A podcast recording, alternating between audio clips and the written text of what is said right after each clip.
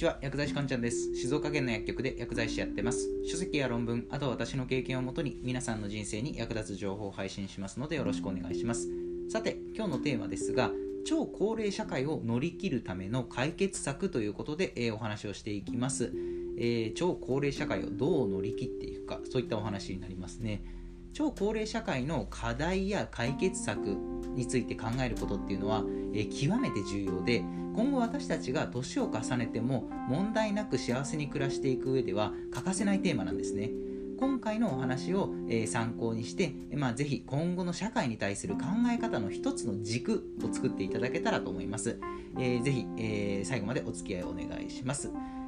え、早速ですが、え、私たちの、え、住む日本っていうのは超高齢社会って言われてるんですね。2018年の総務省のデータによると全人口の28%が高齢者となっています。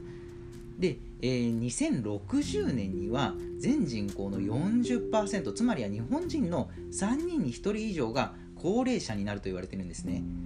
でやはりあの高齢化っていうのは日本国にとってはおいては避けては通れない問題なんです。高齢化によって生じる社会問題っていうのはたくさんあるんですがその中でも一つ労働者の人口の減少が、ま、大きな問題となってきますね、まあ、えー、と厳密に言うと生産年齢人口ですね。要は生産活動の、ま、中心にいる人たちですよね。年齢で言うなら15歳から64歳の人たちですね、え、こういった、え、世代の人たちが、え、どんどん少なくなっていってしまうっていうことなんですね。で多くの高齢者にはやはりあの年を取るにつれていろいろ体も不自由になってくるので、えー、介護が、えー、必要になるんですね。で今後高齢者は増える一方なのに対してその高齢者を支える介護職の人材っていうのは少なくなってくるんですね。高齢者を働き手が支えることは今後構成上、まあ、人口の構成上ですね難しくなってくるんですね。この課題にどう立ち向かっていくか、えー、考えていきましょう。で、まあ、いきなり、えー、考える解決策なんですが超高齢社会を乗り切る解決策としてはやはりテクノロジーですね。テクノロジーこれは外すことはできません、まあ、例えば車椅子を例に考えていただきたいんですけれども今の時代車椅子の高齢者には、えー、1人必ず、えー、介護士がつきますよね。でも、えー、車椅子を使っている高齢者1人に対して、えー、1人の、えー、介護士がつくっていう今の構図ですね。これは将来の人口の構成的にこの先もう不可能になるっていうことが想像できるわけですね。予測できるわけです、まあ、なぜなら高齢化で高齢者は増え続けて対照的に、えー、労働人口は減っていくわけなんですね。この、えいわゆる人手不足ですね。人手不足の問題をテクノロジーでどう解決できるかっていうとまあ、例えばですが自動運転とか遠隔操作の機能が融合された、えー、車椅子。が、え世に普及すればいいわけですよね。そうすれば、え介護士の手を借りずとも、え自動で車椅子が高齢者を移動させることができますよね。つまり、えテクノロジーで人手不足の、え問題を、え解決できるっていうわけです。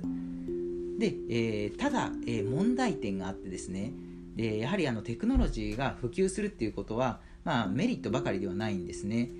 で、え問題点としては、え、2つあります。えー、1つ目導入までの障壁ですね。で2つ目が、えー、所得税です。所得税。でまず1つ目の導入までの障壁なんですけれども介護職っていうのはいまだに人の手による介護を尊ぶ傾向があるんですね。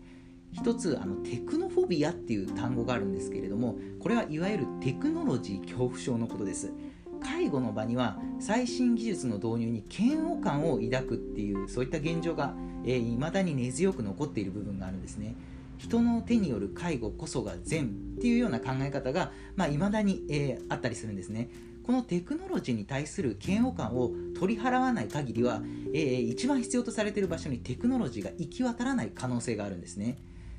でもう一つの問題の所得税なんですが今までは人が行ってきた業務が、えーと、機械に代替されれば、えー、当然所得税による国の、えー、税収っていうのが減ってきます。つまりテクノロジーの普及で、えー、国の財政問題が生じてきちゃうんですね。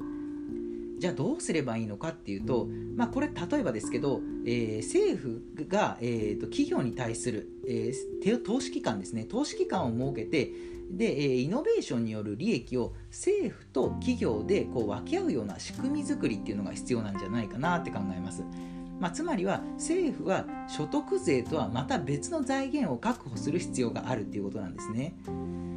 でまあえー、と今挙げてきたようにこのようにテクノロジーの発達っていうのは、まあ、進歩っていうのは間違いなく、えー、多くの課題を解決できる一方で、まあ、導入にはまだまだたくさん課題が残っているっていうのが現状なんですね。で私たちは、まあ、テクノロジーと政治この2つの面で日本について考えていく必要があるなっていうところですね、えー、では、えー、最後まとめですね。えー、1つ目、えー、超高齢社会を乗り切るには、えー、テクノロジーの普及が、え、必要不可欠である。えー、2つ目、テクノロジーの普及にはテクノロジー恐怖症を取り払うことと所得税とは別の財源を確保できる仕組みづくりが必要である。では今日の内容は以上になります。いかがだったでしょうか？あなたの人生がグッドライフになりますように薬剤師かんちゃんでした。また次回もお会いしましょう。さようなら。